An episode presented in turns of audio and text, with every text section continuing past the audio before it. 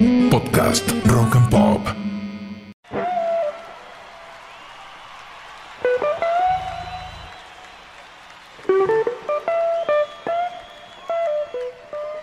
Por cuarta noche me dirigí al antro donde cada vez que me perdía o me escapaba de mí mismo llegaba. En la esquina de Directorio y Craig había una mesa escondida que me gustaba porque desde ahí podía ver todo lo que pasaba, escuchar todo lo que hablaban y pasar desapercibido, absorto en mis pensamientos, escribiendo o simplemente disfrutando de los placeres de la soledad. Esa noche en particular me fui con el cuaderno y una lapicera bajo el brazo. Llovía, era un día cualquiera de semana de esos donde la gente no sale de su casa. En el bar no había casi nadie y la rocola que siempre pasaba rock and roll al palo se le había dado por poner un tema tras otro de B.B. King, como si entendiera ella misma que la noche necesitaba un poco de melancolía y pausa. Abrí el cuaderno y me di cuenta que no había ido hasta ahí para escribir. Otra vez estaba ante un proyecto grande, de esos que soñaba y que cuando se materializaban me daban un cagazo de puta madre. Y cada vez que estaba ante una situación así, antes de trascenderla, me escapaba. Supe que si pedía una cerveza se iban a convertir en tres o cuatro, y me dejé convencer por esa voz en mi cabeza que me prometía una noche épica y sorpresas inocentes. Cuando la mesera se llevó la tercera pinta de birra y me la cambió por una de Fernet, supe que algo iba a pasar. Y fue ahí cuando la puerta del bar se abrió y dos hombres entraron. Vestían ambos sombrero, un sobre todo largo y bufanda. El primero que entró era petizo y rubio, el segundo mucho más alto y robusto y llevaba una pipa en la boca. Caminaron hacia donde yo estaba y no pude creer lo que estaba viendo. En la mesa de al lado se estaban sentando nada más y nada menos que Watson y su amigo, el detective Sherlock Holmes. Disimulé mi asombro y me puse a mirar fijo la hoja del cuaderno, haciendo como si pensara, tratando de no perderme ningún detalle por el rabillo del ojo. Los dos hombres se quitaron sus abrigos, se sentaron frente a frente y pidieron un whisky cada uno, y se quedaron en silencio escuchando la música. Hasta que finalmente Watson rompió el silencio. Sherlock, lo acompañé esta noche para que vuelva a casa temprano. Hace cuatro días que no duerme y tiene todas las miradas de un país puestas sobre usted para que resuelva este caso. Sherlock miró a su amigo, bajó la cabeza y se quedó pensativo. Parecía que lloraba en silencio, sufriendo por dentro. Había en él un dejo de tristeza que se sentía incluso desde la distancia en la que yo estaba. Luego de un rato, tomó un poco de aire y exhaló una confesión que me resultó familiar. A Sherlock le pasaba lo mismo que me tenía pensativo a mí. Cada vez que algo grande se avecinaba, la huida era su mejor aliada. Watson lo observó con cariño. En su mirada se notaba la lealtad que ese hombre tenía por su amigo. Dejó pasar unos segundos más y con una sonrisa en su cara, lo miró fijo a los ojos y le dijo, No puedo creer que usted, con lo brillante que es, todavía no le haya encontrado la vuelta al asunto. Sherlock sonrió, se quitó el sombrero y se pasó la mano por la cabeza. Dio un sorbo de su whisky y le contestó a su amigo, un poco vacilante. Que... Usted se va a reír, mi amigo, pero es como si aparecieran dos personajes. De un lado una persona como yo, vestido de ángel, que me dice que todo lo puedo lograr. Pero del otro hay un diablo que me dice que soy inútil, que no sirvo y que haga otra cosa. Y me ofrece opciones con placeres temporales que son imposibles de negar. La charla se puso interesante y yo trataba de no perderme ningún detalle. Gracias a eso pude descubrir muchas cosas. Por ejemplo, que cuando se conocieron hace unos cuantos años atrás, los problemas de Sherlock eran con el amor. Entregaban su corazón a personas que no le sumaban en su vida y depositaba todas sus energías en esas relaciones que no terminaban en nada bueno.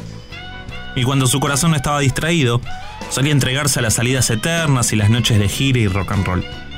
Semanas enteras sin parar un segundo para finalmente terminar angustiado y con mucho trabajo, atrasado, siempre, siempre, cuando algo importante en su carrera estaba por pasar.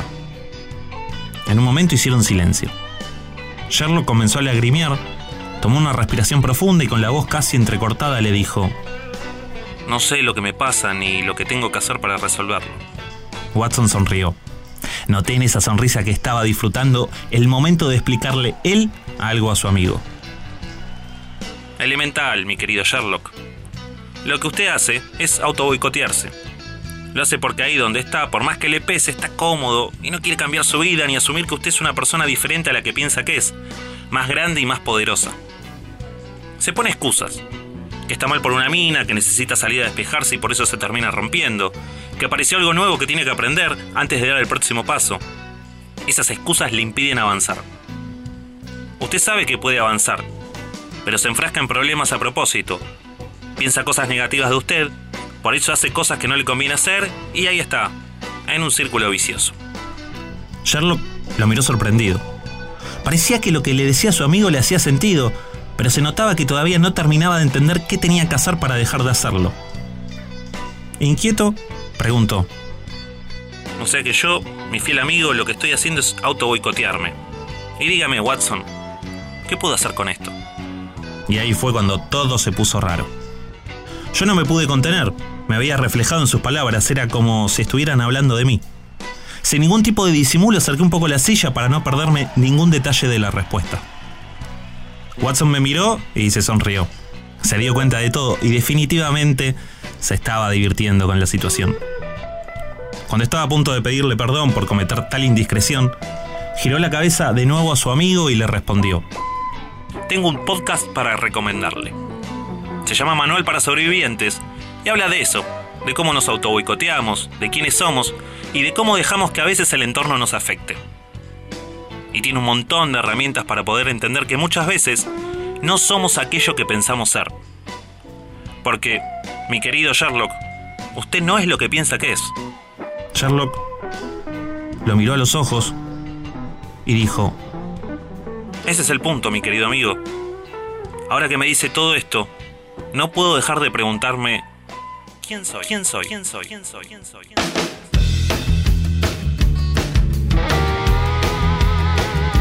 Hola remadores, bienvenidos al cuarto episodio de la nueva temporada de Manual para Sobrevivientes, un podcast de desarrollo personal que de a poco se va convirtiendo en el momento esperado de cada semana para filosofar, roquearla y encontrar estrategias para sobrevivir a tus propias historias. En esta entrega, comenzamos escuchando el diálogo de dos personajes creados por Arthur Conan Doyle, Sherlock Holmes y su amigo Watson. Déjenme contarles que me sorprendió encontrarme en mi bar favorito con dos personas a las cuales leo aún de adulto, y que encima escuchen el manual. Pero no me extraña ya que gracias a ustedes que siguen compartiendo en las redes, este podcast sigue llegando a las personas que necesitan escucharlo. Hoy, en este episodio, que no se da una idea de lo que disfruté de escribirlo, vamos a seguir laburando con algo que en la temporada anterior dio mucho que hablar, el auto boicot. Y vamos a sumarle un nuevo conocimiento, el autoconcepto. Ustedes saben que este manual es armado a medida que voy andando. Finalizando la temporada anterior, pasé por un nuevo momento de negarme a mí mismo, donde entendí que todavía había mucha tela para cortar y seguir aprendiendo. Ya escucharon lo que Watson le explicó a Sherlock que es el autoboicot, pero una cosa que me llamó la atención es la pregunta que el famoso detective se quedó haciendo al final del relato. ¿Quién soy? Me sorprendió, porque es la misma que me encontré haciéndome a mí mismo en ese momento de introspección, donde apareció ante mí un nuevo término, el autoconcepto. Entonces, para pasar a explicarles de qué va todo el asunto de hoy, voy a regalarles una pregunta que los invita a pensar. ¿Quién sos? Seguro están pensando en responderme su nombre, que son madre o padre, o que son su profesión, pero quiero que vayamos más allá de eso y exploremos realmente quiénes somos.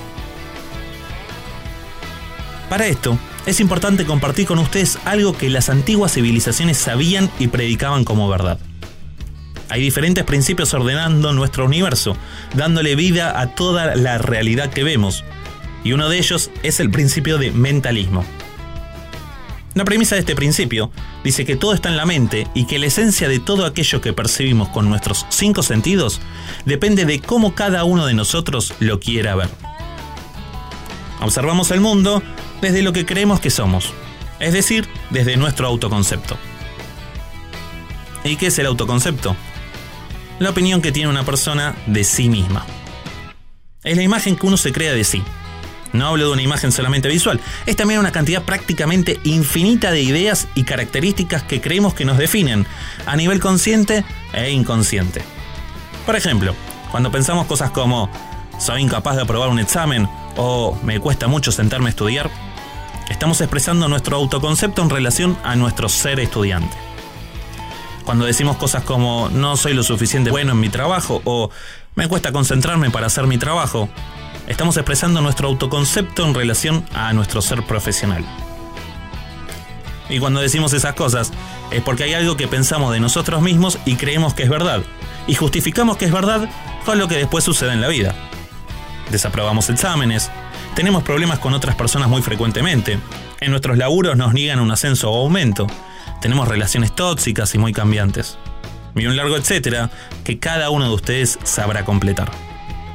Pero ojo, porque también hay autoconceptos positivos, como por ejemplo, juego muy bien al fútbol, me es muy fácil aprender conceptos, soy un crack haciendo negocios o soy una linda persona. Sí, ya sé, se estarán preguntando, bueno Pablo, mi autoconcepto de mí mismo es una mierda. ¿Cómo hago para cambiarlo? Y la respuesta, queridos remadores y remadoras, es haciéndonos cargo, como hacemos en este manual. Para eso, vamos a hacer un ejercicio en el cual les voy a pedir que piensen qué cosas piensan de sí mismos que los definan como son y que identifiquen cuáles no les gustan o cuáles tienen una connotación negativa. Y que ahora pensemos, si eso malo que crees que sos, pudieras cambiarlo, ¿qué pensarías de vos mismo? ¿Qué pensarías de vos misma?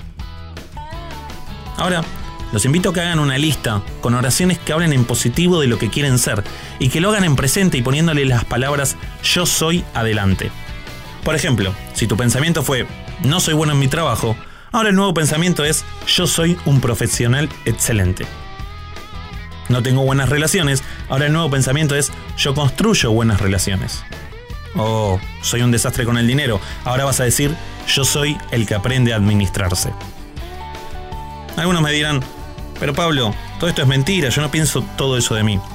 Y a ellos tengo que recordarles que siempre podemos elegir de nuevo qué pensamientos tener para cambiar lo que sentimos y lo que podemos hacer.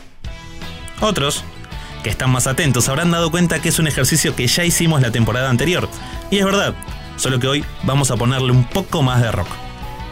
Por lo que les voy a invitar en esta semana a hacer una lista de 5 pensamientos que vas a tener en relación a vos y en estas áreas. Las relaciones, la carrera profesional, la salud, el dinero y el rol que quieren ocupar dentro de la comunidad y la tribu de remadores. Van a definir bien claro cinco pensamientos para cada una de esas cinco áreas. Una vez tengas todos, vas a elegir los 11 que más te gustan y los vas a anotar en un lugar que los puedas ver. Puede ser tu blog de notas del celular, tu compu o una lista pegada en la heladera. Lo importante es que los tengas a mano. Te doy algunos míos como ejemplos. Yo soy el creador de mi propia realidad. Yo soy un genio de los negocios y todo me sale como quiero. Yo soy una máquina de generar dinero para mí y para otros. Yo soy quien democratiza el conocimiento que le hace bien al mundo. Ahora viene lo interesante. En el episodio anterior, les conté que si todos los días se concentraban unos minutos en activar sus centros de energía, esta cosa que es la vida se empieza a poner cada vez más linda. Y si cuando haces eso, también te tomas unos segunditos más para repasar mentalmente unas dos o tres veces esa lista, la cosa comienza a tener mucho más rock. Al principio va a parecer raro repetir frases que parecieran no tener sentido, pero si pasan la primera semana y media, les puedo asegurar que todo cambia. No me tienen que creer, tienen que comprobarlo.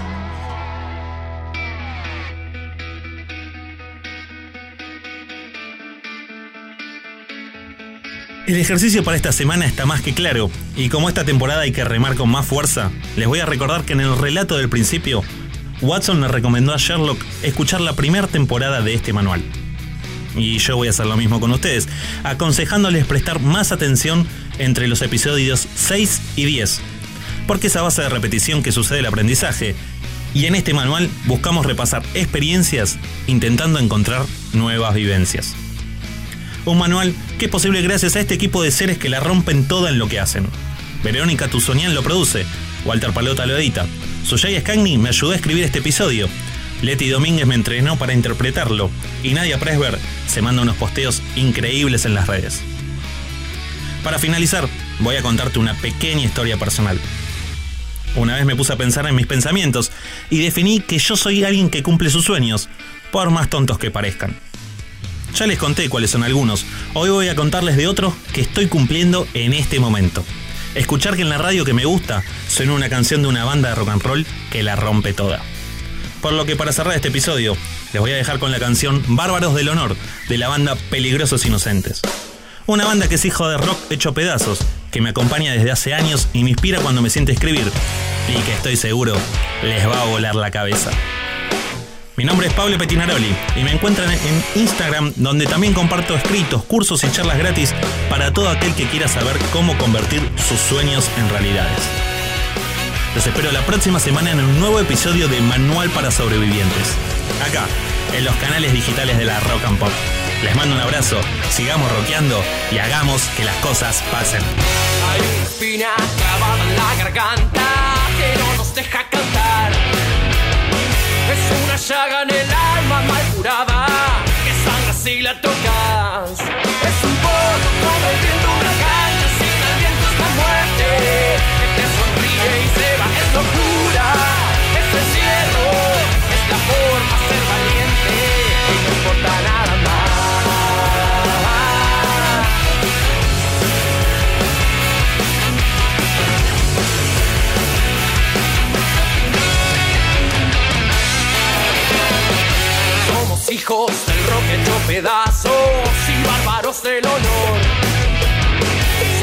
Piedra molesta